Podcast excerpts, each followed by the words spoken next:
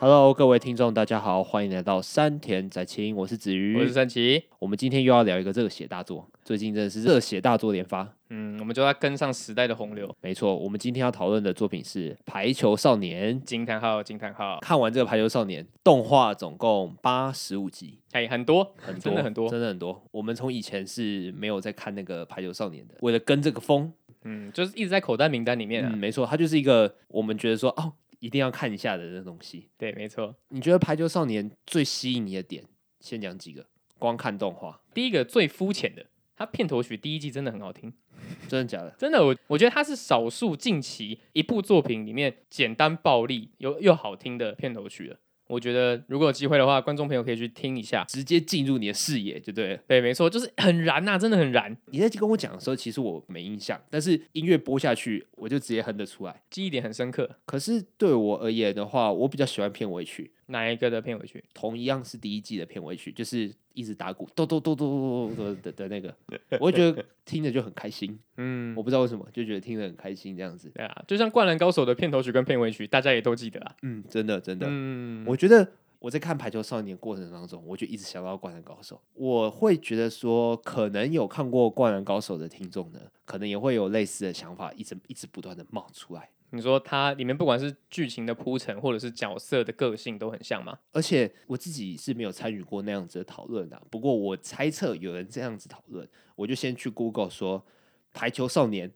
灌篮高手》嗯，关键字打下去，呃，这对关键是直接打下去，就看到有人在讨论说，哎、排球少年有没有赢过灌篮高手这样子，就是有一种呃，你你一个讲不好，你就不小心冒犯到其中一边观众的的那个发言这样子。嗯，不过其实当然那个讨论是很长，我截录几个跟我想法接近的留言就好了，就是。毕竟《灌篮高手》是十几年前的东西，啊，要先打一个预防针，就是你要你要讲画面，你要讲节奏，是完完全全比不上的，嗯，这是事实。是但是以那个烙印在心里的那个深刻程度来讲，应该没有人比得上《灌篮高手》。对于我这种热血的小孩子，嗯，就是你看《灌篮高手》一样会觉得哇，很热血，很热血。然嗯后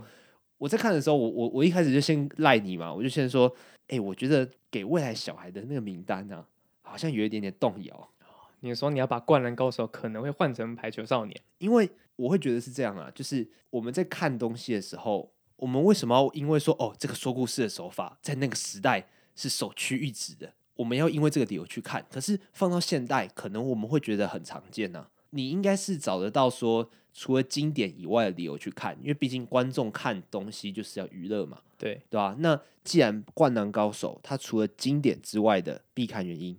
我都可以在《排球少年》上面看到，那我是不是其实只要看《排球少年》就好了？因为《排球少年》它就是一个更新，然后节奏更更快，然后作画更精致的一个作品。嗯以这个角度来看的话，有可能我会把《灌篮高手》换成《排球少年》。 ，OK，因为因为我不可能复制我当初的悸动、当初的热血，在我未来的小孩子身上嘛。嗯，那把你的把你的思想、把你的喜好强加于他人之上，就是一种情绪勒索。我正在犹豫要不要换成排球少年这样子。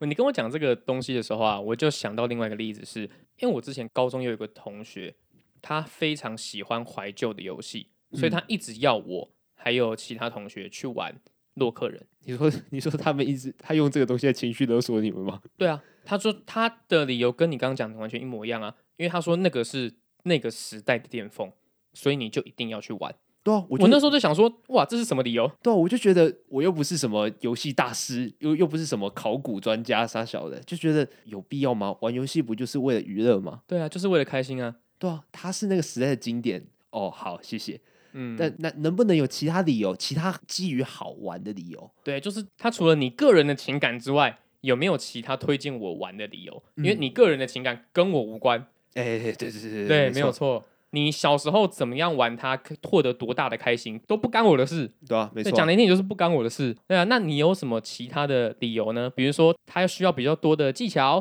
或者是他呃可以给我提供很大的快乐呢？但如果你是跟我说你觉得它很好玩，所以你要我也跟你一起玩的话，那我会觉得很奇怪。这理由不够说服人啊。对，完全没有任何说服力啊。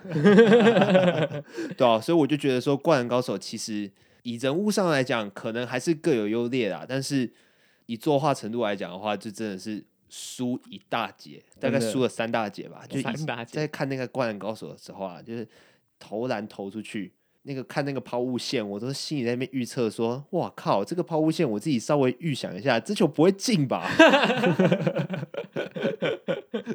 对、啊，我就我就觉得，嗯，就毕竟当年要要描绘那个动画场面，还是稍微困难了一点啊。我觉得看一个作品就不能只看它它带给那个时代的人有多少情怀，而是要看这个作品本身的内涵，它到底哪一个点是值得我们去看的，因为每个时代都有每个时代的情怀作品啊。对啊，这是一定的啊，对啊像我就像我我爸的时代，或者是我爷爷的时代，也有他们喜欢的东西，嗯，对，对啊，但是我们一定要去因为他们喜欢而去看吗？我觉得不一定。像我觉得《排球少年》在你刚刚说的作画精细这一点，真的是非常的到位，哎，说真的，真的这是真的。我觉得观众如果有去看的话，你可以去稍微的看一下他在进广告前跟后的那一小段的小，那要怎么讲？小小品嘛，对，那是一个你对于这个作品重视，然后你想要让每个环节都充满了惊喜。对你甚至不能说它是彩蛋，因为它对于剧情真的是没啥帮助，但是它又可以加强你对于每个角色的认识。你从他们的小地方，你就感受出他们的用心。那其实以比赛的时候打排球的时候，他们的场面安排就是真的非常放心的、对啊。作者在一些小细节处理上就已经这么到位的话，那嗯大地方就不用说了。对啊，动画组也处理的很好啦，就没有没有浪费掉这么好的一个作品，我觉得。对啊，而且甚至拿一个再拿一个小细节来讲是，他们很多镜头都是从网子拍过去人物，哎、对，但是网子都不会盖住人物的脸，而对啊且网网子是很自然的在人的脸的轮廓旁边消失，哎、我觉得这个这个细节是真的很重要、哎，真的因为在这个时间点，在这个时候，我们人是不在乎逻辑的，而是我们在乎说我们到底要看到什么东西。嗯，或者是他在第一季、第二季的时候，有些人发球的时候画风会变，会直接变成一个小小的水墨画的感觉，哎、对对对对，然后对对。会有一点点扭曲，但是不会过于扭曲对，不会像火影 忍者，你不要再讲会了，反正他那个速度感在动画里面是完整的呈现，而且会被那个作画的精细程度而所吸引。 哎、真的真的，而且就动画的张数格数来说，它真的是细致到不行，它可以嗯调零点五、零点七五、正常、一点二五跟一点五。嘿，我所有的速度都有看过，我即便啊调到一点五，它里面人物还是非常流畅，不会到一格一格的，真的张数非常多。是假的，你也对啊太无聊了吧？可是你放慢速播放的话，不会每个人讲话都变胖虎吗？嗯，什么意思？胖虎什么就意思是每个人讲话会变这样。他的声音不会啦，声音都不会哦调整，对他就是完全是只有只有放快或放慢而已。 哦，对，但是我觉得在快的这个地方特别可以展现他他他他的张数是很多很多，因为每个人所有人的动作都还是非常流畅的，不会到一格一格一格一就格。不会变成一个哦哦哦，那我对听得懂。虽然我嗯没有试过，但是我好像可以理解你在说啥。而且他的作画，除了作画那个张数很高之外，我觉得他还有一个地方是，他也会善用重复的画面。哎，我好像知道你在说什么。每个角色，尤其是对方角色啊，就是有一些角色他们在发球的时候，他们的画面是重复的，不是说啊我省张数，我拿之前的画面复制过来，不是这个意思，是他把一些画面做重复的使用，可以让我们加深他的印象。他重复在哪里发球？里面有一个我很喜欢的角色，他叫吉川，我们等一下还会再继续提到，就是每发一次球的时候，他就会转那颗球，然后就停住，这样子。嗯到剧情的后半段的时候，他甚至会扭曲的那颗球，有吧？你刚刚说扭曲，应该在说他吧？有，对还对对前面那个什么东风也有啦，然后牛岛有时候也会有，就就是在手发都强力球的时候，哎、对对对对就会开始模糊掉。还有一个是也是也是比较中二、比较装逼的角色，叫做公用。他每次要发球的时候，那个后面的加油团，呃加油团那个乐队就会开始奏乐，然后这时候公佑他人就会站在发球位置，然后就会手就这样，哎、呃哎，我不知道怎么形容，就是那个在指挥的时候手就全部握拳，然后那个交响乐就停住，然后全场就安静，全场寂寞就看他发球，哎、我觉得很对帅。超帅的啊，中二。不过老实讲，我是真的喜欢他们每次在做发球的时候的那个重复画面，说哦又来了、嗯这样子。就是一个我要发过去了的宣誓。哎、没错，没错，没错，就是好像在发球的时候，他们就全场就看着他，就是他就是主角的那种感觉。还有一个作画精细的小地方是，发球的时候会有一种方式叫跳发，嗯，那他们会有一段小助跑之后，然后再去击球。哎、那对对对，他的助跑的那一个期间呢、啊，不管是手臂的挥动，或者是脚步一步、两步、三步，它里面完全刻画就是发球的时候到底是怎么样起跑，怎么样挥动手臂的。啊、对对对，我觉得八成是有去研究某个人发球的那个样子，然后就照着瞄，应该是这个意思对，。但是我想要说的是，它张数细致到说每一点每一点的小小的移动，它都有画出来。对，对真的真的真的，我对所觉以得就是那个发球的动作会非常的流畅，你甚至会有一种你在看排球比赛的的错觉，而且对而且是摄影机 超多的排球比赛，没错可以让你视角要一直切、一直切、一直切、一直切，对的那种排球比赛的那种感觉。嗯，真的是非常有临场感。还有一件事情，我觉得也是排球少年必看的原因之一。每一集或者是每场比赛，你如果再缩小的话，每个时间点都会有一个主角。哎，对，它不像是，比方说我们之前聊过的，比方说《辉夜姬》，它是一个旁白在叙述一个故事，然后有我们有点像是在看一个娃娃屋里面的角色在动来动去的那种感觉。嗯，或者是说也不会像是呃，我们之前在看《约定的梦幻岛》，就是有两三个特别突出的角色，然后看他们在动脑啊、智力的那个脑力激荡。排球少年呢，他有主角没错，但是他在有主角的前提之下，给其他配角很大的发挥空间。对，甚至于他们有自己的 OS，他们有自己的回忆场面，而且每支球队的重要角色都有自己的回忆场面，而且甚至有回忆的回忆场面。呃，虽然这个虽然我觉得这个是 bug 啦，但 是啊，但是不管啊，就是一个代表说他们够重视这个角色，然后让我们知道说，哎，这个角色其实他们如何的爱上排球这样子。对，我觉得你对啊刚刚说每一个画面，甚至每一个时间点都会有一个主角这件事情，我真的是感同身受。每一场比赛的时候啊，都会非常巧妙的让另外一个人，甚至是全场上十二个人都有画面，嗯，它会让我们无缝接轨的去看到另外一个人，然后很哎没很错，非常顺畅，就直接进到另外一个人的故事里面。对，嗯，而且我觉得他每一次的交接点都是，比如说得分之后，哼，然后开始要反攻了，然后就会进到另外一个人的回忆片段，然后那个回忆片段就会讲说他是怎么样成长，怎么样努力，然后之后又发展成是他怎么会那个招数，哦，对然后对对就开始反攻。就是它的衔接点是你察觉不出来的。对，你要事后看，你才会觉得说，哎哎哎，现在切到他的那种感觉，嗯，在这方面是真的做的还蛮不错。对我甚至可以说，就是这一个作品广义来说是没有一个真的主角的，哦，是只要是在场上打排球的这一群人都排是主角排，球少年。 对， 大家都是排球少年的感觉。对，那我们现在来介绍一下这群排球少年好了。来，观众只要对于排球少年的第一印象，不管你是在哪里看到的，电视广告、网络广告之类的，通常会有一个橘色头发的小矮子，他就是我们的主角，叫做日向翔阳。对，那他在国小时期的时候呢，在商店街的一个电视里面看到了当地乌野高中的排球比赛，没错，他看到一位身高不到一百七十公分的称号“小巨人”的排球队员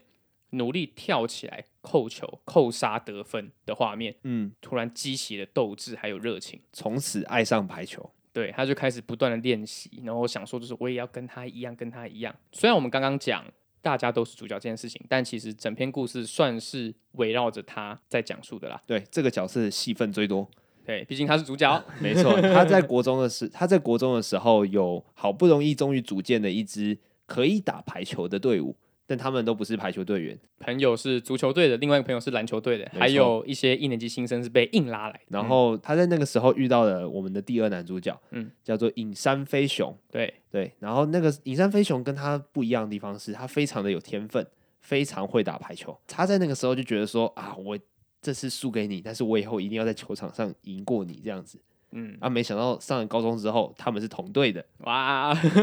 这个编排很酷欸诶，我觉得。我觉得我也觉得很酷。对啊，我那时候看到的时候，哇，我完全没有想到会这样子欸。我以为故事就是围绕着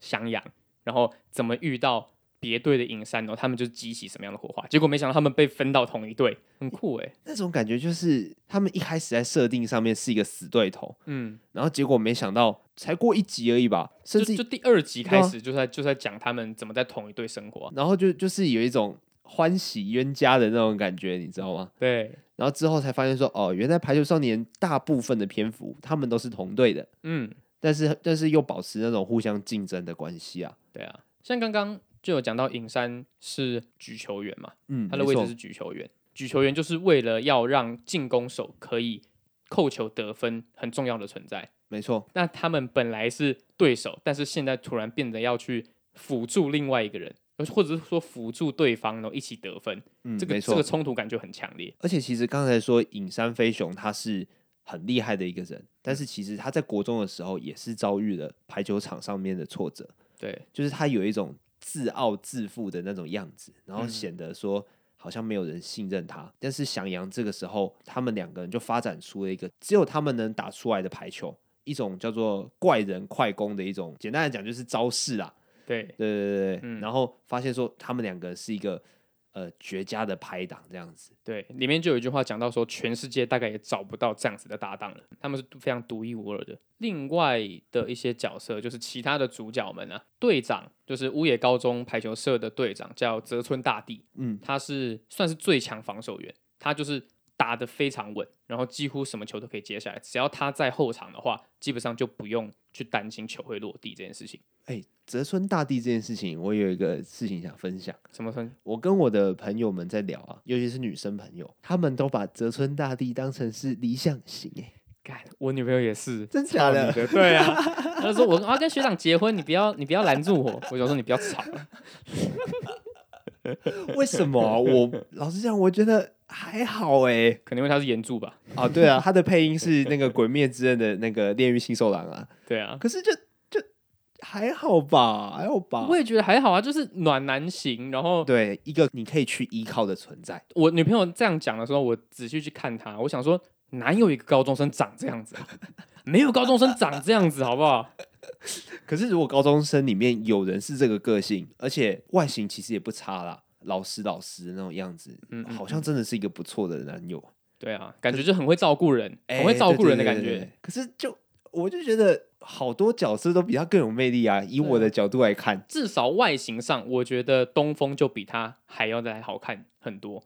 比较狂野。我觉得东风应该是说有特色，但是不是传统的那个思维的上面的帅。嗯，就对比较有对特色的帅啦。对对对对对，东风是另外一个学长，他主要是攻击手，然后甚至是说是队上的王牌。哎、没错，他就是他就是大部分的球都是他扣出来的。嗯，对然后只要是要关键得分的时候，基本上队上都会仰赖他的扣球。嗯，对，对，这种这种人的存在被称为王牌。还有一个隐山之外的举球员啊，叫做菅原孝之。嗯、对暖男学长。没错，暖男学长就是，其实某种程度上也是他开发出，他帮助隐山开发出怪人快攻的，对吧？嗯，而且他其实比尹山还要更了解其他球员，因为他们都陪伴的那个三年的青春，嗯他都知道每个人的习性这样子。对，还有一个是西嗯谷西谷那个自由球员，专门防守的，他不能去扣球，他是只能只能防守的球员，对，然后他也不能越过网子前面的攻击线。他不能在网子前面的攻击线碰球，嗯，但是他可以前面跳一下，然后对对对然后跳出去这样子。只要落地前没有碰到球就没事。哎、对对对对对简单来说，他就是他不能当举球员，不能当攻击手，也不能发球。对他只能接球，但是他接球，他的防守能力非常强，他也被称为乌野的守护神。然后还有一个是二年级的，叫田中龙之介，对，也是攻击手，热血男儿。热血男儿。嗯他在一开始的时候，应该算是最早跟影山还有翔阳打成一片的人。然后他也是非常热心、非常善良的，面恶心善呐、对啦，他看到不认识的人，他一他就会先装狠。哎，对对对对对 对，但但其实到最后也会跟对方打成一片，就算是对方的球员。对啊，就是直肠子的人啊。嗯，真的，嗯还有两个一年级的球员，一个是月岛银，他嗯是跟翔阳一样是中间拦网，翔阳他是比较专门攻击的，嗯但是月岛银他的性质又更接近说专门在防守这样子。，对他主要是要阻挡对方的扣球，嗯，那个叫拦网，他只要在对方攻击的瞬间跳起来，然后手举高，把球打回对方的场上，就叫拦网。哦，没错没错。然后他也是一个跟其他球员相比，他没那么热血，然后他是一个冷静的球员。非常冷静，就是脑子一直在跑，一直在跑，然后不会受到对方的挑衅所影响。嗯，真的真的，还有一个是山山口，口，山口他是呃他是候补球员，可是他有一个职位叫做救援发球员，就是我们会换人，只让他上去发球啊，他发球结束之后就会下来。啊哦，那一局啦，不是说发完球然后就人就下 来了他还会在场上接球啦，然后参与攻击啊什呃，么对，的。把那一局打完，对对把对，那一局打完这样子。嗯嗯嗯，他的专长就是就是发球，然后他他因为觉得说啊，他的拦网啊、扣球都没有很厉害，那他就是为了要在场上有功用，所以他就会去专门练发球。对，然后山口跟月岛是马吉马，嗯，是真马的吉真的，马吉这样子。对他们基本上就是都在一起，然后一直嘲笑翔阳啊干嘛的。主要角色应该就是这几位。，对，就是乌野的球员就是这些。但其实讲完主角群啊，你跟我讲你最喜欢的球员其实是别队的球员、欸对，其实是别队的球员。对啊，你那时候我们在讨论说，就是到底喜欢谁的话，我们一致都认为我们不会是最喜欢主角那两个的。 哎、对，没错。老实讲啦，我觉得他们两个好好 gay 哦。这 CP 感很重啊。对，但是 CP CP 感真的是很重，就是嗯还有还有一句话，还有一句台词，我操我原本想把它拿来当成今天要教的日文，可是我会觉得第一个是太长了，那第二个我会觉得啊讲这句话真的有点尴 尬。那句话是什么，你知道吗？就是什是么当翔阳他在他对于他的球技陷入迷惘的时候。然后尹山就跟他说：“你就是做你就做你自己就对了，你就是个子小，你还要去跟人家硬拼扣的扣球，你就是要闪人家啊！我就是会把球举到正确位置让你打，有我在，你就是最强的。我操， 此处必有本了吧？ 哦哦，我跟听众解释一下，这个时候画面怎么演，就是有我在，你就是最强的。那个翔阳他就一副那个就是那种哦被吓到了 的那个表情，就 顿悟了一些事情。我就说哇，太太甜了 吧！太给女性粉丝福利了吧？然后还说什么？然后因为他们两个，因为他们两个虽然是队友，但同时又是对手嘛，嗯，还讲说什么翔阳说，我以后一定会战胜你，我以后会在球场上站的站的比你还要久。嗯，然后就尹山他说什么，你知道吗？他说什么？你确定你要跟着我跟那么久，即便是到世界的舞台上，哇，即便是十年、二十年，你都要跟我一起战斗下去嘛？然后就哦，就在一起了啦，在一起了啦，哦，好烦哦。你们真的会 真的会这样子讲话？ 而且你真的会跟一个你高中同学，然后同性的友人这样子约定一件事情吗？我不会，我也不会。我不会，我 不会。就算我没有打排球，我也蛮肯定我一我不会讲这种话的。我完全不会了，太 gay 了，太 gay 了。但我我也不是不喜欢乌野的球员啊，像我其实最喜欢的一个角色就是东风了，嗯，就是对那个被称为王牌的人。哼，嗯，我觉得他的故事还蛮有趣的。他就是在有一次比赛的时候，一直突破不了对方的防守，然后嗯就很灰心，然后就离开了排球社这样子。放弃排球，对，然后那时候还跟队上的队员吵架，然后就哎因为对一对些事情不和这样子，然后他就他就大概有一两个月都不打排球了， 哼，嗯，但是他最后看到了场上在跑动的人呐、然后他最后发现自己其实还是最爱排球的，然后他就是最后还是回去排球队，然后一起跟他的队友奋斗。我觉得除了这一段经历之外，我觉得“王牌”这个词真的很帅，哎、真的，我很真的喜。欢，我真的很喜我欢。那时候都会去，都会去关注一下哪一队的王牌是谁，这样子，就嗯哎呦，是他哦，这样子，就是每一个球队他们都有一个呃攻击手、举球员的一个组合，这样子，攻击手跟举球员就算是专门得分的这两个人，嗯，就是会有一对 CP，对，呃每一队都会有哎、 CP，每一队都有。你刚刚这样讲的时候，让我想到经典作品《三井寿》，经典作品《三井哦寿》不是啊， 说讲错，口误口误。经典作品《灌篮高手》里面的角色三井寿，嗯他是因为受伤，但是受伤之后他没有马上回来，嗯，因为他发现球队没有他还是打得不错，哇，那他心里会有阴影哎，没有你也可以啦，对吧、对，里面的另外一个角色叫赤木刚宪，大猩猩啊，嗯他就在那个时候他发现说啊，原来大猩猩才是球队的未来，嗯所以他就放弃篮球。嗯，呃，东风旭是放弃两个月嘛，对他放弃了两年。哇，那很久哎，他高一的时候就受伤，然后高一的时候就放弃，嗯然后高二、高三都在当不良少年。打架啊、闹事啊、干嘛的？嗯，没错，他在街上看到打篮球的人，他会去找茬。高三的时候看到了一个角色叫做工程，他就觉得说这么有天分打篮球的小子，我要去找他麻烦这样子。然后就在那一次，他就发现了说自己还是最爱篮球。很多玩梗的都在都在玩这个啊，就是呃，我想打篮球那个，回去找安西教练哭这样对啊吧、对吧、是安西教练来找他啦啊，三教练 找他，呃，因为那个时候他们在体育馆打架嘛，然后嗯安西教练就进去就说：“啊，是你哦！”因为安西教练还记得三井寿这个球员，嗯，然后那那个场面蛮感动的，就是单就那个曾经放弃，然后后来重拾对运动的喜爱的话，呃，三井寿这个角色算是嗯蛮有代表性的啦。嗯，当然，排球少年因为篇幅的关系，不太适合给东风旭两年的时间呐。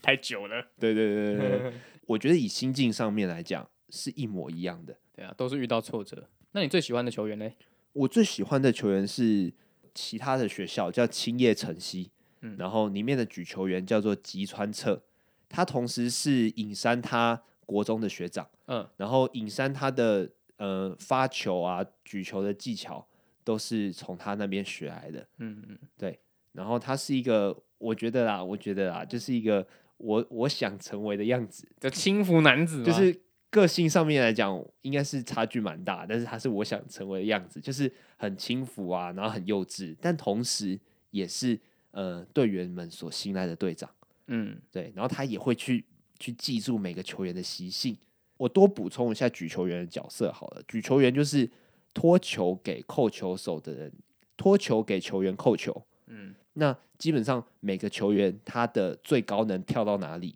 他习惯的位置是什么，你都要知道。嗯，然后又有一点点指挥的大脑的感觉。对，因为基本上在进攻的方向来讲的话，都是举球员决定的。他要把球托给哪一个攻击手，是那一个瞬间要马上决定的。，对他也要去判断对方拦网的阵型。嗯，，对，所以以以举球员来讲，吉川是我觉得是特别厉害，但是厉害不是在他的个人技巧，他的身体的素质多劲爆没有，他是他在于他的头脑，还有他对于信任队友这块，我觉得非常好，就是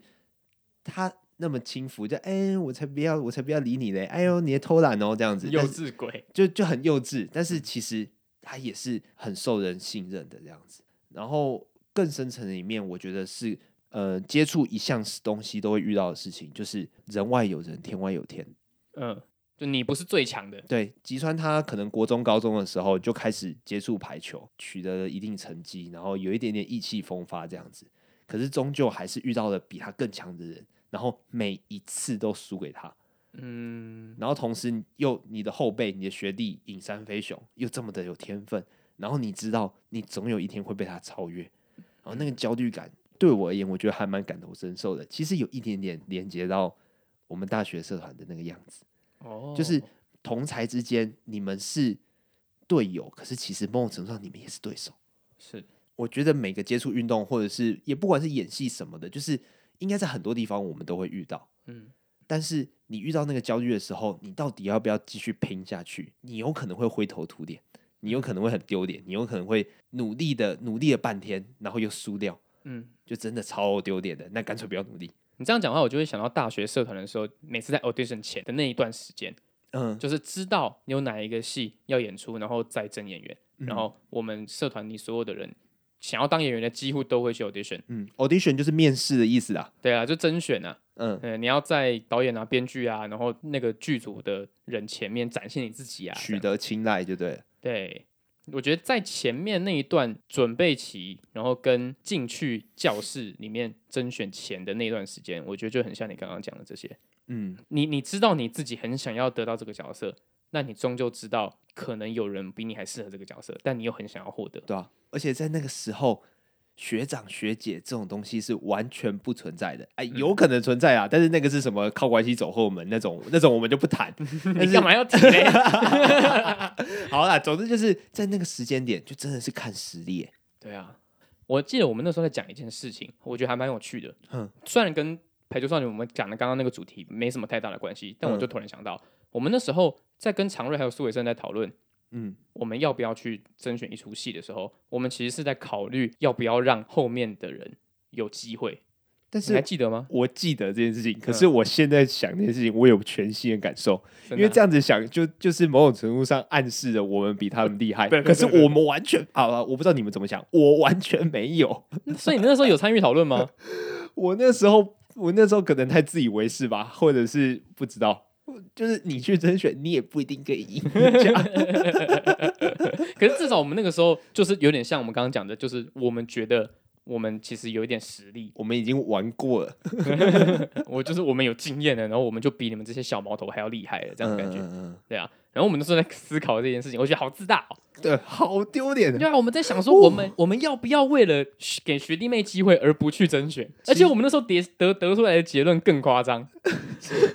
我又不敢听。好，你讲，你讲。 我们讲那看时候得出来的结论是说，这件事情不是我们能决定的，是导演决定。我们只要尽力的去参加甄选，把我们展现出来，那这件事情是给导演决定的，不是我们要决定的。你重点就在于你想不想要演戏，哎、其实也是蛮接近我们刚刚在讲排球少年的结论啊，是还蛮接近的。但是我觉得接，但是我觉得这个心理过程蛮还蛮不健康的、 啊。就是蛮丢脸的，就是讲的好像你去甄选你就一定定会上上一样。